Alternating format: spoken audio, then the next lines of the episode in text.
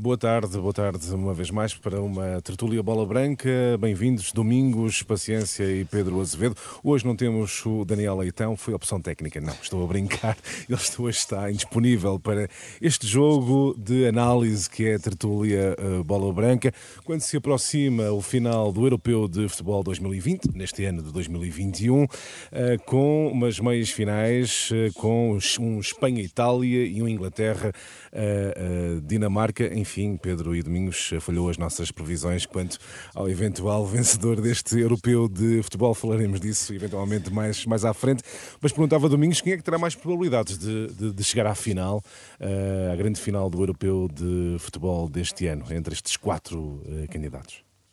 Olá Sérgio, boa tarde. Um, antes de mais, de, uh, dando continuidade àquilo que disseste, que realmente o meu palpite falhou. Sim. Mas eu acho e que o meu também. Muito. Eu apostava na Era o nosso palpite. Que... E até parece que deu azar eu apostar na Bélgica. Acabou por ser o carrasco de Portugal. Exatamente, exatamente. É verdade. Eu acho que nesta altura não, não, não, é fácil. Não é fácil até porque hum, foram equipas que cresceram com este europeu. A Espanha cresceu, mesmo com aquelas dificuldades iniciais, mas agora é uma equipa mais confi confiante. Eh, e tinha ali um patinho feio que era o Morata e agora já virou herói também. Exato. mas a Itália também, eh, no fundo, bom futebol tem apresentado e, não haja dúvida que o Insigne, o Immobile e o Chiesa a ser importantes nestes momentos, mas também ali uma dupla de centrais bem experientes, experientes como o Bonucci, como o Chiellini, portanto uma Itália também que neste momento também pode e muito bem estar próximo de ganhar este campeonato da Europa. Uh, a Inglaterra é uma equipa que ninguém daria nada por ela, se calhar, mas a verdade é que nesta altura ainda não perdeu, tem quatro vitórias e um empate e, hum, e é uma Inglaterra forte neste momento. Uh, o Harry Kane finalmente a fazer golos, o Sterling também. Uh, o Kane, uh, no fundo, a calar muito os críticos, uh, que nesta fase, na fase inicial do Campeonato Europeu sofreu muitas críticas, mas a verdade é que ele está de volta. E aquela que é a surpresa, e é aquela por quem eu vou torcer, porque a Dinamarca, acho que um, seria, seria um feito inédito e ficaria marcada na história do futebol em função daquilo que, que aconteceu. Sim eh, que ele poderia ter sido trágico e não haja dúvida que toda a gente pensava que a Dinamarca pudesse cair com aquilo que aconteceu à equipa e uns dos seus jogadores, mas a verdade é que eles transformaram aquilo numa força e hoje é uma equipa motivada e uma equipa com uma capacidade e um compromisso muito forte e gostaria de ver a Dinamarca ganhar, ganhar este europeu. Pedro, não te vou perguntar em quem é que apostas, acho que não vale, não vale Eu não vou torcer por ninguém, aqui já estou, já Nem estou fazer apostas, não é? Num, num plano oposto do Domingos, não vou é torcer, eu só torcia mesmo por Portugal, Sim. não vou torcer por ninguém. Eh, Mas eu aposto, aposto na Inglaterra. Hum. Uh, ah, afinal apostas mesmo. Sim, a maioria dos. Uh, não vou é torcer por ninguém, certo, mas aposto certo. na Inglaterra. A maioria dos, dos comentadores que eu vi até agora. Uh, eh, na, em, em, jeito de antevisão para aquilo que falta deste Campeonato da Europa, têm falado muito na Itália como a grande favorita. Sim. Eh, eu pessoalmente considero que é a Inglaterra e passo a expor o porquê. Eh, primeiro, joga em casa. Estes jogos são todos em Inglaterra, são todos em Wembley. E o fator casa pode pesar até porque há público. E jogar em Inglaterra, jogar em Sim, casa em Inglaterra, teve peso em 66 no Campeonato do Mundo e acho que pode ter peso neste europeu. A Inglaterra nunca ganhou um europeu é e tem aqui uma é, oportunidade. A grande seleção, a única grande seleção que nunca, nunca ganhou. ganhou um europeu. Exato. E há aqui uma grande oportunidade de ganhar e ganhar em casa. Penso que a Inglaterra vai dar tudo claro. Eh, para ganhar este Campeonato da Europa. Uh, depois, num, ainda não sofreu um único golo neste europeu. E quando uma equipa se apresenta até uma meia final sem sofrer golos, isto significa duas coisas: muita consistência e também muita confiança. Portanto, é uma equipa muito confiante, eh, esta equipa inglesa. E há aqui uma geração de jogadores que tem de ser uh, sublinhada. Uh, há aqui jogadores que foram campeões do mundo de sub-17, sub-20, campeões da Europa de sub-19, campeões da Europa de sub-17. Há aqui, de facto, Meios umas... finais do último Mundial. Exatamente. Uh, há aqui uma geração de jogadores que chegou à, à, meia final do último Campeonato do Mundo, sendo derrotada pela Croácia, e que chega agora à meia final do Campeonato da Europa, a jogar em casa. Por tudo isto, e eu acho que a Inglaterra, é a principal favorita. Naturalmente que a Itália joga aqui muito revoltada por não ter estado no Mundial de 2018 Sim. e acho que essa revolta está a funcionar neste campeonato eh, e também com a chegada de Mancini, eh, porque a chicotada psicológica resulta funciona, sempre, eh, funciona sempre. A Espanha tem sido muito irregular dentro dos próprios jogos. Já vi coisas muito boas e muito más e erros infantis, inclusivamente desta Espanha. Mesmo com a Suíça, só quando passou a jogar em superioridade numérica, foi uma equipa efetivamente superior. E mesmo assim não conseguiu fazer o gol da vitória, só no desempate por penaltis. Quanto à Dinamarca, aqui desiludindo um pouco o Domingos, mas eu acho que eu acho que a Dinamarca não vai passar da meia final, vai levar uma menção honrosa porque chegou muito longe, mesmo não tendo Eriksen. Veremos então esse Inglaterra-Dinamarca, quem é que conseguirá o apuramento para a final. Há pouco o Pedro Azevedo falava de, da Itália, que está a tentar vingar-se, entre aspas, da não presença no último Mundial e mostra um futebol bem mais ofensivo do que era a sua característica até há bem pouco tempo. E este europeu Domingos mostra que atualmente temos um futebol onde se aposta mais no ataque e menos na, na segurança defensiva. Qual é a tua opinião? Vês mais ataque do que estratégia para defender, para evitar os ataques do adversário? Sim, nós temos, nós temos assistido a bons jogos e, e com golos. E quando há golos e bons jogos, há emoção. E acho que isso é o que todos gostamos no futebol. Um, tirando, analisando aquilo que foi europeu até agora e aquilo que eu tenho estado atento em relação a optar pelo sistema, uh, tirando a Alemanha, a Bélgica e a Hungria, que foram as duas equipas que jogaram com três defesas, mais uh, de resto toda a gente joga num 4-4-2, num 4-3-2, uh, joga sempre de uma forma mais normal, diria eu, e não tanto no 3-5-2 como estas três equipas jogavam. Agora, este europeu uh, mostrou futebol e, e, futebol total e aberto, não haja dúvida. Sim. Mas eu, eu aqui vou de encontro àquilo que o Pedro dizia, do, do fator casa. Eu acho que o, o fator foi importante, na minha maneira de ver. São 12 equipas a jogar em casa e deu-lhes a, a, vantagem de querer assumir o fator casa. E acho que isso foi determinante no, no desenrolar dos jogos, porque a jogar em casa arrisca-se mais, o jogo vai abrir e foi determinante, na, na minha maneira de pensar, foi determinante para que os jogos fossem diferentes porque as equipas assumiam uh, o fator casa.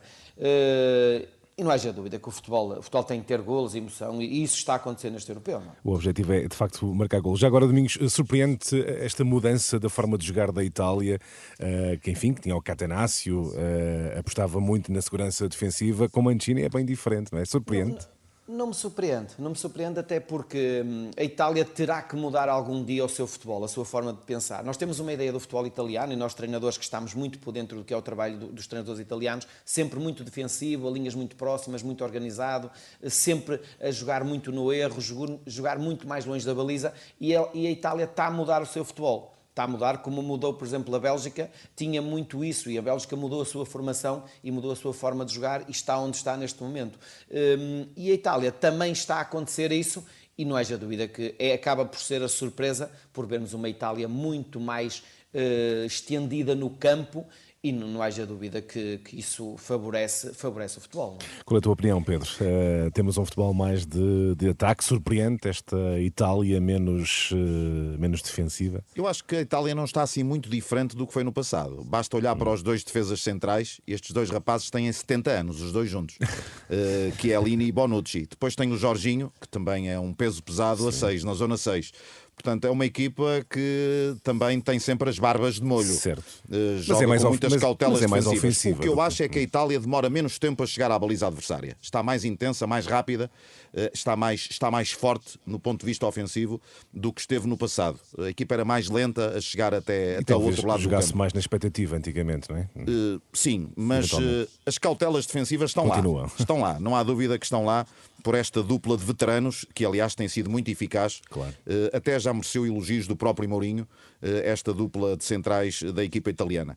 Eh, eu acho que a dimensão física, nesta altura, das equipas determinou muito aquilo que tu tens vindo aqui a, a, a destacar, que é haver muitos golos, as Sim. equipas algo partidas, e estão algo partidas porque a dimensão física das equipas, neste momento, nós olhamos para Portugal e, e, e faltou tanto Bernardo Silva, tanto Diogo Jota, tanto Bruno Fernandes, jogadores que estavam desgastadíssimos. Portugal não terá sofrido pelo facto de ter tido demasiadas cautelas que não estão a, a, a haver neste europeu, Pedro? E aliás, o Bélgica-Portugal foi o único jogo da fase eliminar com um só golo. É, é, curioso, de resto, em 12 jogos da fase eliminar, todos tiveram mais do que um golo. Só o Bélgica-Portugal é que ficou 1 a 0. Eh, mas eu acho que a dimensão física, repara que França, Portugal e Alemanha eh, estão entre as quatro equipas com maior média de jogos por jogador na presente época. Sim. São jogadores com muitos jogos nas pernas, muito desgaste e chegaram de facto as equipas muito eh, desgastadas, eh, muito fatigadas a este campeonato da Europa. E as equipas partem-se quando estão fatigadas e penso que essa, essa onda de golos que tem acontecido, eh, com erros técnicos, mas também problemas físicos dos jogadores e até mentais, em alguns casos, eu acho que alguns frangos também, eu acho que tem muito a ver com o momento da época que estamos a atravessar e tudo aquilo que aconteceu ao longo de uma, de uma temporada desportiva no que toca à dimensão física das equipas, que estão todas a ressentir, sem dúvida, nesta fase final. E reflexo disso será, neste momento, o melhor marcador do europeu, que é o autogol. Não, isto é claro uma brincadeira. Claro que o melhor marcador do europeu é o Cristiano Ronaldo, ainda com 5 golos, mas há 10 autogolos, um número que supera todas as 15 edições, entre as 15 edições do uh, europeu de futebol. Temos cerca de um minuto e meio para olharmos ainda para aquilo que já se sabe das contratações até o momento dos três grandes. Uh, Domingos, destacas alguma das contratações anunciadas até aqui? Como é que vês os três grandes a contratar neste momento? O Sporting, começando pelo campeão, a assinalar o regresso de Gai, uma aposta certa no jogador da sua formação e que regressa ao Alvalade, mais maduro e num bom momento de carreira. O, a ser verdade, o Garte e Vinagre, uh, o Sporting a apostar no mercado interno. A saída de João Mário, a transferência que pode alimentar este campeonato, se isso acontecer. Uh, a questão, virando agora para o E o Domingos Paciência está ligado à carreira de João Mário. Uh, salvo erro, lançaste-o Sim, no... na altura, no, no, ano, no, no ano em que estive lá, contra a Lazio. Contra a Lazio. Contra a Lazio. Uh, em relação ao Porto, uh, PP a aposta mais forte até agora, um extremo que, que vem com golo. Vamos ver a sua adaptação. É sempre uma expectativa para quem chega, como é lógico, essa adaptação. Fábio Cardoso, um central que poderá ser uma alternativa ao Pepe e ao Marcano. Fez uma grande época no Santa Clara. Tem Diogo Leite também para essa posição, mas, na minha opinião, precisa de um central para comatar a gestão do Pepe e do Marcano. Eu acho que precisa. Só espero que o Porto este ano não deixe para os últimos dias as contratações, eh, porque assim aconteceu ano passado com a saída do Danilo Alex Teles. Portanto, o regresso de Vitinha também é um bom reforço e o processo de Sérgio Oliveira, será que sai, não sai? Penso que ainda há muita coisa para decidir no Futebol Clube Porto. Ainda muitas dúvidas. Pedro. É. Muita uh... água ainda para, para passar debaixo das pontes. Não percebo esta preferência Porto por André Almeida do Vitória. Acho que o Felipe Soares do Moreirense é superior. Uhum. Uh, acho que falta ao Porto um defesa esquerdo um central e um avançado. Eh, há a dúvida Sérgio Oliveira, naturalmente, para o meio-campo. No Benfica, uma vez que o Jesus continua no seu 3-4-3, eh, percebo a chegada de Gil Dias para compensar Servi. Eh, falta saber, falta aqui definição relativamente a médios, alguns deles excedentários, e o que vai acontecer no ataque. Rodrigo Pinho é para manter, Seferovic fica, uh, Vinícius é para ficar. Há muitas dúvidas à volta do Benfica. O Sporting, uh, Vinagre, Nuno Mendes, uh, com a chegada de Vinagre, Nuno Mendes deve ser para vender, penso eu, porque de facto há muitas soluções para a lateral, com Mateus Reis e Antunes. Ricardo Gai justifica-se numa equipa que joga em modelo três defesas, porque os laterais têm maior desgaste e só havia Porro. É preciso Exato. uma alternativa a Porro. E acredito no médio que vai chegar então para o lugar de João Mário. Vamos lá ver se é o Garte, mas acredito no médio para chegar para o lugar de João Mário, porque é de facto uma baixa importante no Sporting. Dúvidas que irão dissipar-se nas próximas eh, semanas. Obrigado, Domingos Paciência, Pedro Azevedo. Chegamos ao fim de mais uma tertúlia Bola Branca. Um abraço, até para a semana. Até para a semana. Até para a semana. Está a ouvir o turno da tarde na Renascença.